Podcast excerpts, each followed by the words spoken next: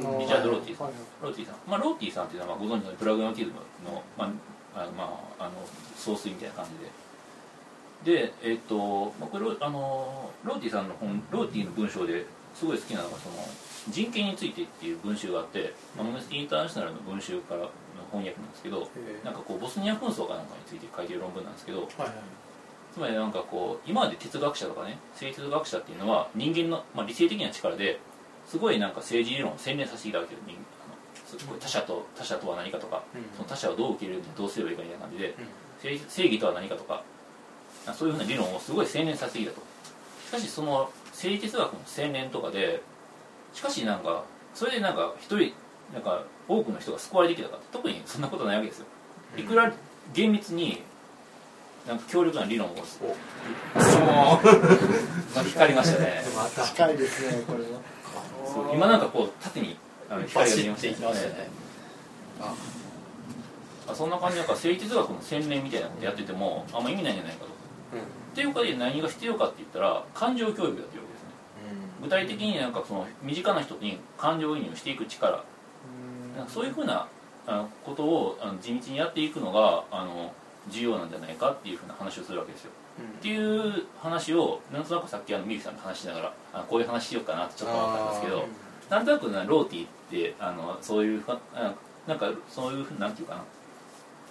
あのまああの、まあ、使えるまあプラグマティズムですからね、うん。そういう感じのイメージがあるんですけどローティーの研究もされてるんですよね。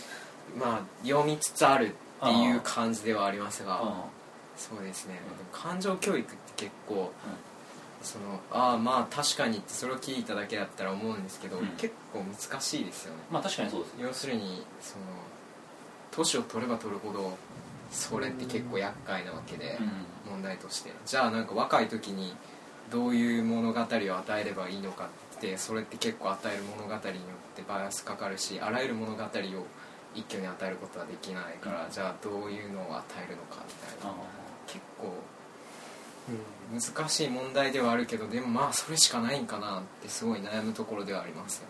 なんかまあなんていうかなまああの両方大事だとはだとは思うんですね、なん。か重要なその人間的なその理性でなんかこう共存の枠組みみたいなのを考えていくのも大事ですし、具体的なのは例えばあの普通にちょっと光りましたね。すごいな。多分これ音声入りますよねああ入ります。入るでしょうね。ぜひこの光の具合とかもね入れていきたい感じでありますね。このフラッシュみたいな。って光って本当フラッシュですよね。さあ何の話？ローティーロでーねもうなんかローティーの会話がどんどん雷に遮られてくる感じな。んかその一応今日も一冊持ってきました。おっと。どんどん出てきますよね。あこれはね文化政治としての哲学まだ読んでる途中なんですけどはそのその政治的にどう異なる立場の人が折り合っていくのかみたいな話ですね、うんで文化政治っていうのはその個々の局面っていうか例えばそのポリティカルコレクトネスとかも例えばその一つの例だみたいな話が出てきててその文化政治っていうその国々の政治的な問題をどう織り合わせていくかっていうところでの哲学みたいな話で結構これ面白い。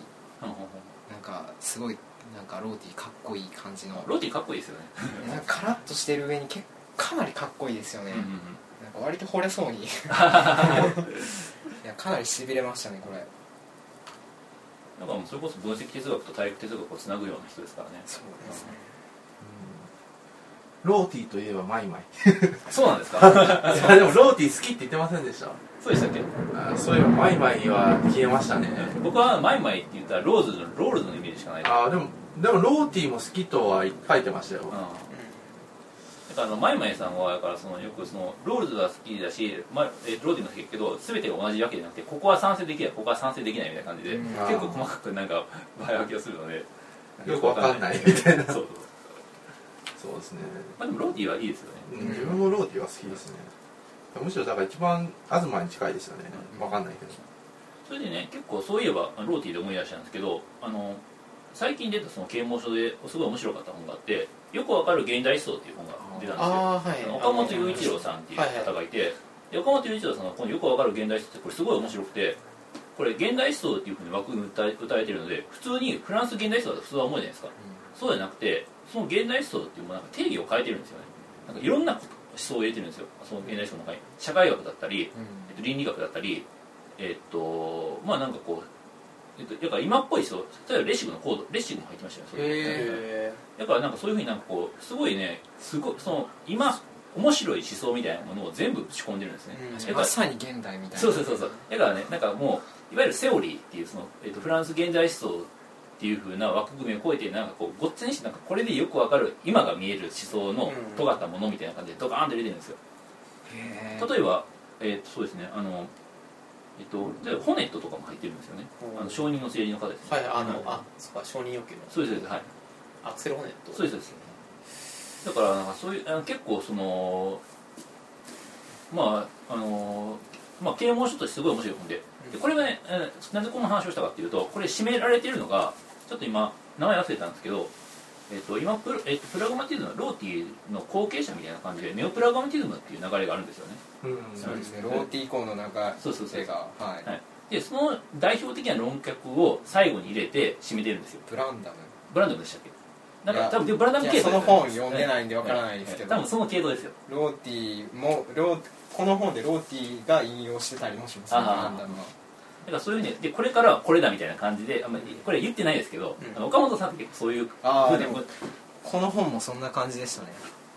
あ でもダメですね。はいはいはい。まさに持ってきました。あ結構この本もブランダムの話とあかちなみにそれはなんていう本ですか？ネオプラグマティズムとは何か。い。やまあ岡本マ最クダウェル。あマクダブルね。はい。あの入江さんとかが好きな本ですね多分。はい。そうですねだからまあいわゆるそのいわゆるこれからあの現代思想っていうのはこれだみたいな感じでそのよくわかる現代思想はそのネオプラグマティズムの話で締められてるわけですよ。うん。でもあれってあれですよね。僕も本屋でパラパラ読んだんですけど、はい。だから要約本っていうかその 2, 2ページで1つのトピックを扱うみたいなそういう地形のあれですよね。だからなんかこれでわかる世界史とかなんかあんな感じのそうです。だから図とかうん顔のイラストとかがあってすごいわかりやすいだからよくわかる社会学とかありますよねそうです同じしうん。あれのやからすごいなんか出来のいい感じですよ。だからなんか僕も割となんかいやまあちゃんと哲学とかもちろんやってないんでなんかああいうのとかパラパラやりながら要約したいなっていう感じとかありつつ最近なんか割とそういういい要約ってすごい増えてそうでする気がします。多ね分同じやつでよくわかる社会学がこの頃出てたんですけど多分、うんそれ宮台さんの推薦みたいな感じあそうなんですかへしかも結構本当にわかりやすかったですよ。えへえ割とそういうので。このね岡本雄一郎さんって僕すごい好きでうん。ちょっとこれ見てみいいですか？はい。これね前この人の前の本とかでもそうそうそう。えっ、とねそう。これの人の「ポストモダンの思想的根拠」っていう本があるんですよこれ中西屋出版から2005年に出てる本なんですけどこれはねえっとそのポストモダンの例えばいわゆるドゥルーだったりフーコーだったりの管理社会論だったり、えっと、環境管理論だったりみたいなことをすごいだから厳密にテキスト読んでしかも分かりやすく書いてるんですね。でこれすごいいいところはあの脚中というか最後に人名作品とかあるじゃないですか。そこで日本人の名前で一番よく出てくるのが東博樹っていう名前なんですよ。でしかし本文には東博樹っていう名前一個も出てこないんですね。はいなぜかというとなぜかというとこれはこんなこと意図は何も書いてないですけど で東博樹って名前はひたすら脚中に出てくるわけですよ。はいつまりなんかこういうこの議論の発展形態を読みたかったら東博樹のこれを読むとかあここの議論の発展形態を読みたかったらこの東博樹つまりねあの本っていうのは僕の考えでは、えっと、いわゆるそのフーコーとかドゥルーズをちゃんと読み込んできてる人がすごくスムーズに東博樹さん東東さんの現実につながるように、えっと、作られてる気がします。ハブ的になってるハブ的にね作られてると思うんですよ。実際そう機能してるかどうかちょっと分かんないですけど、うん。っていうので僕はあこの本ってなんか結構なんかそういうところ狙ってるのかなとか思いながら読んでました。だからあのーおすすめですね。っていうのでなんかこう皆さん読んでくださいみたいな。まあでもあれ本当になんかなんだろう。なんか読みたいなって思ってました。岡本さんはすごいかなりかなり岡本さん本当にいいですよね。はいはい。過去部過去本過去本全ていいですよ。文章がその分かりやすくて要約もなんか、うある程度にその語れるところはちゃんと語るみたいな紙面の限りで言葉を尽くしてる感じが逃げてない感じが。う。んすごい明晰な知性ですね。そうですよね、うん。だからこれあのすごいだから理想的な書き手の人ですね。そうですね当になんかいいいい要約本が出てまあやっぱ要約力ですね。東さんも言ってましたけど、ああそうだからその なんかね分かりやすいこと分かりあまあ分かりわ何分かりにくいことでもいいんですけど、うん。分かりやすく語るっていうやっぱ大事な力力ですよ、でもなんかその能力って相当なあれですけど、ね、分かりやすく語るためにね。だからそのことをかなりやっぱ同じシ専門的にうん。しないといけない。あこれですかここれが社会学バージョン。ほうほうほう。不思議なくこれですよ、ほうほうほ同じですよねうんなんかそういう意味ではちょっとさっきあんまりちゃんと紹介しなかったこの重力とは何かってやつも割とそんな感じで、うほうそのまあ各トピックトピックっていうかそのなんかなんだろう例えばその膜宇宙論とは何ですかみたいなのをなんか割とちゃんと説明されてるんですけどそれ以上にやっぱなんだろうな、まあ、この本の場合は特にその科学の考え方みたいなその発展の、なんだろうその歴史の構造みたいなのがちゃんとうん。書かれててだからそのなんだっけなその急急進保守主義とかでしたっけ？あはいはいはいあありましたね。とかってういう言い方をしてるんですよね、だからあのある種の枠組みに限界まで使えるかどうか試してみてそうそうそうそう。そこから次に行くみたいな。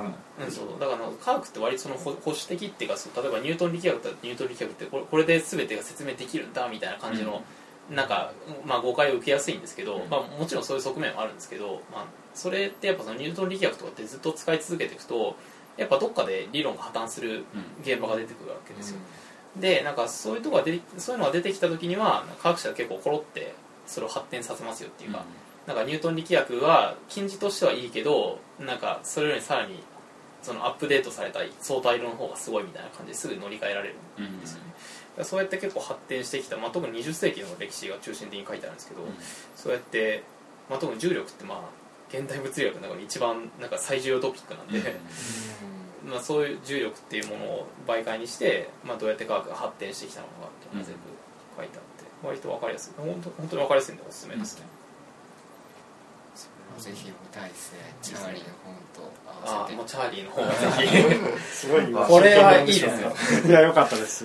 なんか現代思想の方得意やしもこれって書き方はだすごくすごく身に染みましデリダとかでまとまってなくて考え方先にやってそれがデリダとか、セキュリティたはなんかコードの話とかで書かれてるとかそういう感じですか？え結構やっぱ人間ごとですね。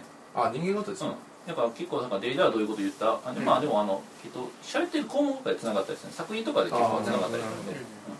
それこそさっきの話で承認の政治っていう項目があったらその承認の政治っていうので語られている、えっと、人でつながったりだからこの社会学のやつは家族問題とかでなんかこうなんか有名な人とかこういうこと言ってますよみたいな感じでなるほ書いてあって。それこそあの例えばそのその人あとそれのその関連項目で、えっと、誰かそのそれに似たような人が取り上げられてたりとかね。これなんか結構心理学とかいっぱいあるんですよね。ああなんかシリーズでやるうん心理学とかもありますよね、これ結構面白いんですよね。うんてかいいいい感いい本ですよね。なんかそのさっきも社会学見ましたけど社会学の著者がその現代位相研究所の人ですね。ああそうですね。宮台真司の弟子筋ですよあそうなんですねやっぱり。だからあの、えっと、宮台真司の初期論文集ってあったあるじゃないですか、はいはい。はいあれのあの執筆のメンバーが多分関わってるはずですよ。翔平さんなんか面白かったこと思いますか？うんだからさ自分はだからさっきの「争うは恋なれども」ってやつは面白かったですね。なんあかーサッカーサッカーの話で。まあなんかうんそれでサッカー界の裏っていうかうん結構ぐやばい感じの 話とかもあってみたいな。あとは自分としてはやっぱりサヨナラ絶望先生が終わったことがかなりの。なんかサヨナラ絶望先生とエアゲアが終わったことで自分のなんかね10年間ぐらいのあれがフラッシュバックしてきますよね。え絶望先生はどういう終わり方をしたんですか？いやさ絶望先生って奥村さんとか読んだことあります？いやなんか僕アニメしか見たことないです。ああまあなんか終わり言っちゃっていいのかなみたいな。全然別にあなんかまあなんかじゃあネタバレ注意ということで。そうですね。ネタバレ注意。フーラカフカっていうやついるじゃないですか。なんかいつもなんか先生の一番近くにいるやつ、であのしあいつが臓器提供でしのし臓器提供者ではい。で他の全部の絶望少女たちは何らかの形でなんか臓器提供を受けていたと。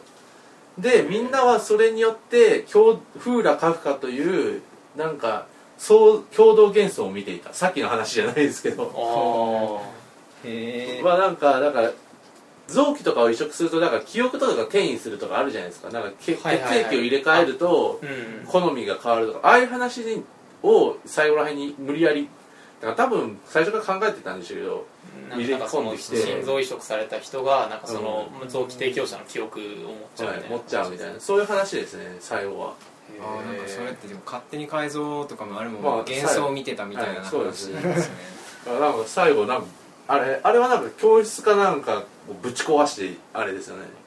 ぶち壊すんじゃなかったっけ？改造なんか改造はどう終わるんだろう？改造は精神病院のあ精神病院ですねあれはだから箱庭療法の一つだったっていう話ですね。そういう夢落ち的な。そうそうそう。でも結構怖いですよねああれれあれはなかなかねあの現実帰れよエンド的な。あでもサラゼスボ先生もでまあなんかそういう感じでいやね久米田はねなんか次は何を書くんだろうみたいな。女子楽だけじゃなんか女子楽の考えだけじゃなんかね自分はもっと書いてほしいなみたいな、まあもっとできるはずだみたいな、クメタね。なんか自分ねクメタすごい好きだったんですけど改造の頃から、はいなんかねあの地震以降ねあんまり読めなくなってしまったんですよね。ああななんですか？なんかねあの視点のあり方がすごく自分は残酷なことをしてるんじゃないかって気持ちになっちゃうんですよね。うん？あの分かりにくいと思うんですけど。なんか基本的にそのいじりスタンスあるじゃないですか、まあ、パロディとか、なんかそういう距離感の取り方っていうのがなんかその自分がコミットしないっていうことがなんかすごく残酷なんじゃないかな。ああ久米田の距離感が。含めたの距離感が。なんかすごくそれがダメになってなんなんかか遠くから見てる感。そうですね。なんか俺は知らないけどまあ面白いねっていう安全な場所から安全な場所みたいなに立ってるんじゃないかなみたいな気持ちになってしまって。まあそれまではすごく好きで、まあ、今もいい作家だとは思うんですけどっていうのがああってあれとか工藤館とかがなんかすごいそういうのがダメになった時期がありましたねああだからなんかそれによってだから自分のだから好み自体も変わっちゃったみたいな自信とかによって、まあ確かにそういうのもありますよね。まあなんだろう。うん。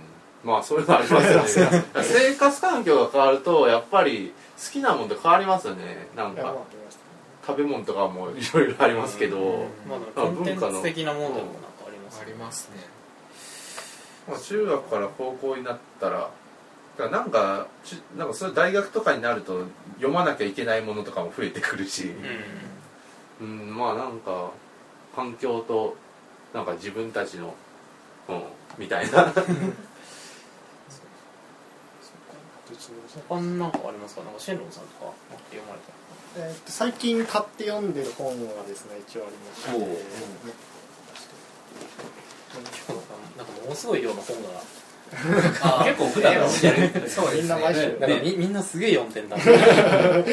若者活字離れまだ途中ですけど、今読んでいるのがこちらですね、えー、都築恭一先生さんの持っている「よろしく現代史」ああはいはいはいはまあ有名な本ですけど、読んでいて、まあ、これはどういう本かと言いますと、えーえーまあ、この都築恭一という人がいろいろフィールドワークをしてえっ、とまあ大体は、まあ、不良の落書きであるとか、い、うん。えー死刑囚の短歌であるとか、まあ、あとは相田光雄であるとかあいわゆる現代詩シーンと言われていないところの言葉を拾い集めてあのそれを評価すあのひ評価していくみたいな話なんですけれども、やっぱりこれはすごく面白くて特に自分が結構2000年代から考えていたことでそのオタク論に対するヤンキー論っていうのがあまりにもこう充実してないと。まあ最近結構それこそルーキーズ以降ぐらいからヤンキー論っていうのは大きくなってきたんですけど、それ前ぐらいからずっとそういうのをやっていて、まあ、特にその時に90年代ぐらいからそういうことをずっと注目していた人って言ったらこの都築恭一ともう一つはまあナンシー関だと思っているんですけども、そういうふうにこう興興味を持っていて特にやっぱりねこの、まあ、ここにも書いてますけど「よろしく」っていうのはもちろんあのヤンキーなんで夜とロシアと死と苦しむで「よろしく」なんですけど、まあ、この言葉の強さにあの勝っている現に並ぶ現代史っていうのは存在するのかいやないという話を最初に書いていて。でまあ確かにその通りで特にこの人たちのその言葉と肉体がこう一致している感じっていうのはすごく好きで。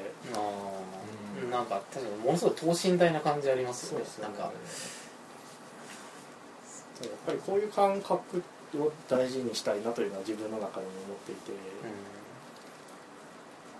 どうしてもあのネットとかになるとどんどんその体とその精神的なというか言語的なものがすごくどんどん乖離していく方向に進んでいくんでそれよりもこういうのを大事にしていかなくちゃいけないんじゃないかなというふうに思ったりします、うん。ということですちなみになんか三つ男とかどう評価されるんですか？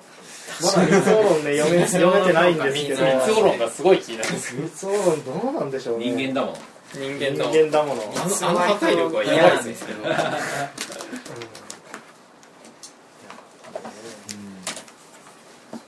三つやからあのあの文字ですよね。とにかく。あそうですね。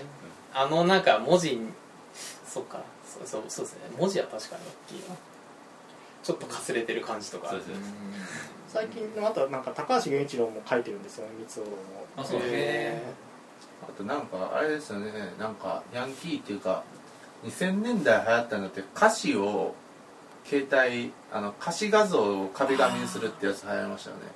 ああれありましたね。あのバンプとか。はいはいはい。あったあれはやばいっすね。なんかあのなんかまあ、それこそ多分あの同世代だと中村充ブームとかすごくあってああはいはい あのほんでその後路上詩人たちみたいな人たちがたくさん街に出てきそうだて いますよね。山頂とかにいますいますよね。未だに未だに手書きのメッセージとかで。そうですね。あれはなんかいまだに需要あるんですか？あるんじゃないです。か、ね、全然あると思います。どういう層がコミットしてるの？すごい不思議ですよね。なんか、まあでも言葉の力って強いですからね。うん。うん。それこそ、なんか分かりやすいメッセージだからまあそうっていうのもあるかもしれないですね。でも言っちゃうと結構あれと精神分析のセミナーって一緒じゃないかとか思う時はありますけど、うん。あなたなんとか症ですよって言ってああ楽になるみたいな、そういうのとだ結構からなんか近いあさっきの解消の話ですね、うん、そのなんかとりあえず名前がつくと安心しちゃうとかだから不安に名前が現実の問題自体は解決したいんだけど、うん。心の問題が解決するってあ感じ。ですそうそうそう。なんかそういう感じなのかな。って気がしあでも心の問題解決したら解決しちゃう現実の問題もいっぱいあるから、うん。みたいな感じなのかなみたいな、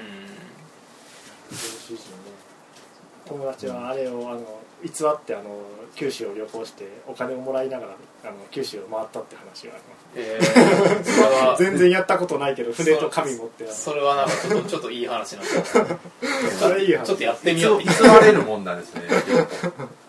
だから没入さえすればいいんじゃないですか。あ船で味のある感じで何かを書けばみんなお金がくれるというあそうなんかでも確かに駅前とかであれなんかポスターみたいなの並べてたらそれっぽいですよ。ねそうですね。あれは結構まあすぐできると思いますよ。あそういうもんなんですね。いやだからなんかそのアメリカとかでよくやってるなんかそのちょっとなんかそのカメラとか用意してスターのふりしたらものすごい人が集まって本当にスターっぽくなったとかよくあるじゃないですか。いたずらっていうか。そういうの。やってみますかやってみようか。な なんかちょっとやってみようか。なていうかいっそあれですよ。あのアズマンの言葉とかをああいうふうに書くとあれで寄ってくる人があ 出る可能性がある。動物だもん。動物化動物化してもいいですかハイコンテキストすぎる動物だもんねやばいっすねでもそれはだからハイコンテクストから取り外された言葉だから、あコンテクストからそれでも力を持つってことはすごいことですよね。あまあそうですね。僕たちは星座になるバラバラになっても。それそれありますいける可能性が。すごい電波な人たちが